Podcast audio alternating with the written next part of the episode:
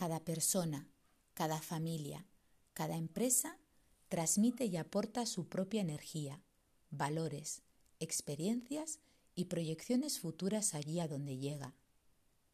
Pazo de Vilán es una empresa digna de admiración.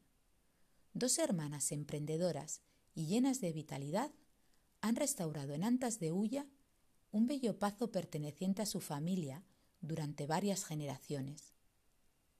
Pazo de Vilán elabora mermeladas artesanales y produce huevos camperos de gallinas que corretean y disfrutan en libertad. En ocasiones también organizan actividades culturales y exposiciones abiertas al público. Conocí a Piedad y a Nuria hace dos años en una de dichas actividades un taller de alfarería. El artesano invitado era un alfarero de Ocorgo. Ellas habían preparado todo con esmero y cariño para un grupo de niños y niñas que acudieron a Pazo de Vilane desde distintos puntos de Galicia.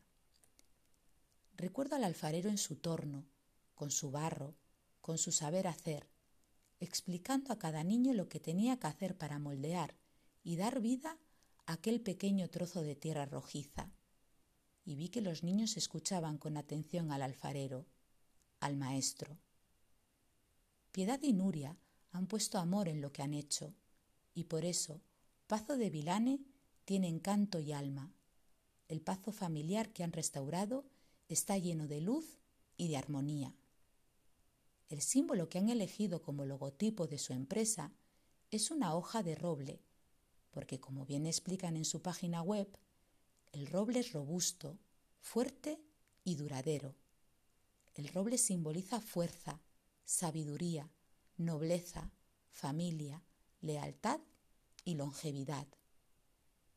Hace tiempo que no veo a Nuria y a Piedad, pero les deseo lo mejor a ambas y que Pazo de Vilane siga adelante por mucho tiempo, porque es un proyecto maravilloso en una comarca que todos amamos y a la que todos debemos de proteger y respetar. A Ulloa.